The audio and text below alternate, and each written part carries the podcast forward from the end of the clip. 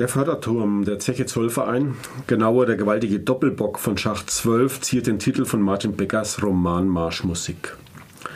Das ist bezeichnend in doppelter Hinsicht. Einerseits markiert dieser Förderturm einen Höhepunkt der deutschen Steinkohleförderung und andererseits den Übergang von Industriestruktur zu Industriekultur. Heute ist die Zeche Zollverein das Flaggschiff unter den Industriemuseen des Ruhrgebiets. Ganz ähnlich verhält es sich mit diesem Roman. Martin Becker entstammt zwar einer Bergarbeiterfamilie, aber als er auf die Welt kommt, ist sein Vater längst Industriearbeiter und kein Bergmann mehr. Er beschreibt in seinem Roman also eine Welt, die er selbst nicht erlebt hat.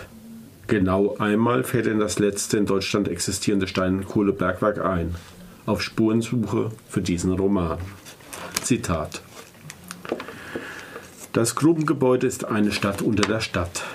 Eine vollkommen andere Welt, mit hydraulisch betriebenen Hängebahnen, den Dieselkatzen, die über den Köpfen der Bergleute entlang gleiten.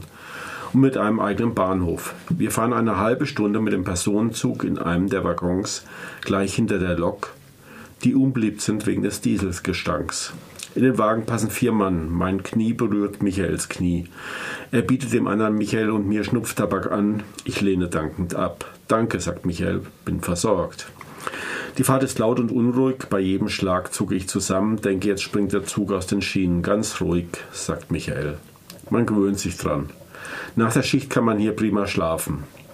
Auch an die Temperaturen unter Tage gewöhnt man sich nach kurzer Zeit.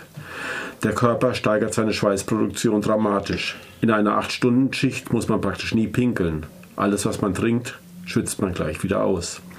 Das ist in mehrerlei Hinsicht praktisch. Unter Tage gibt es keine Toiletten. Aber es gibt dunkle Ecken, sagt Michael. Geht schon, im Notfall. Zitat Ende.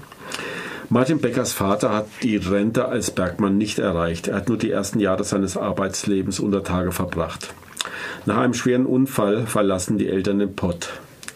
Der Vater schuftet von da an in einem Industriebetrieb am Rande des Ruhrgebiets.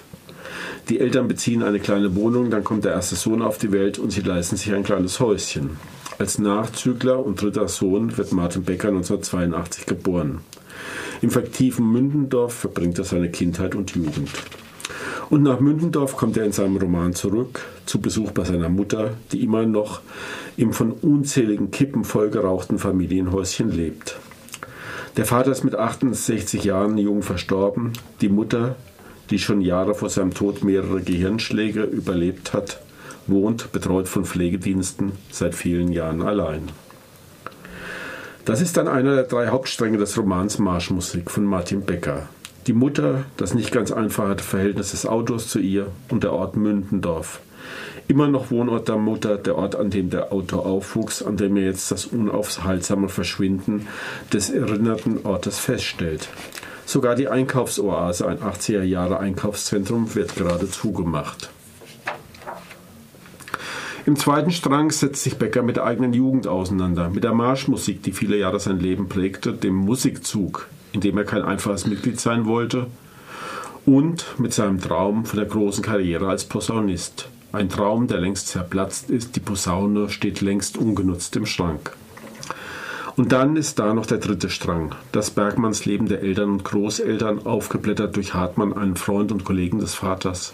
Hartmann schon vom kommenden Tode gezeichnet, gibt keine Ruhe, bis sich der Autor mit ihm trifft, sich die Geschichte der Bergmannsfreunde anhört und sich schließlich selbst unter Tage begibt.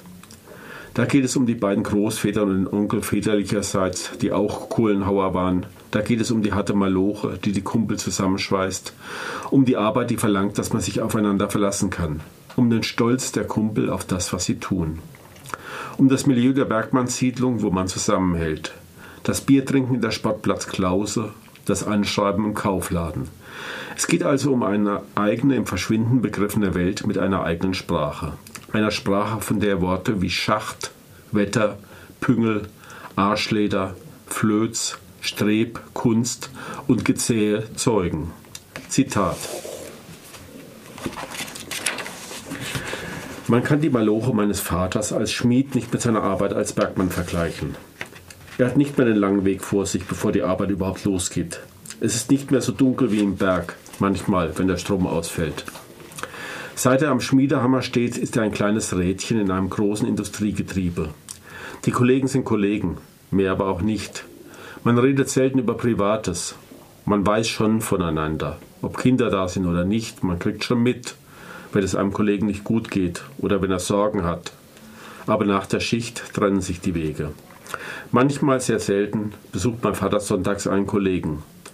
Der hat Karnickelstelle im Garten hinter seinem Haus. Dann trinken sie ein Bier und schauen den Tieren zu oder bauen ein wenig an den Ställen. Das ist dann aber auch die größte Nähe. Das Verfertigen von Bläuelstangen hat nichts Romantisches. Es ist ein Ackern im Akkord. Das ist es zwar bei den Kohlen im Berg auch gewesen, aber doch gibt es zwischen beiden Arbeiten einen Unterschied, wie Tag und Nacht, wortwörtlich. Übertage, Untertage. Zitat Ende. Übertage, im Schacht und Untertage sind die drei Kapitel des Romans Marschmusik überschrieben. Allerdings wechseln sich im ersten und letzten Kapitel die Handlungsstränge stets ab. Im Lauf der Lektüre entwickelt sich bei mir der Verdacht, dass sich Martin Becker nicht so richtig entscheiden konnte zwischen Roman, Spurensuche und Autobiografie. Jetzt ist Marschmusik irgendwie alles gleichzeitig.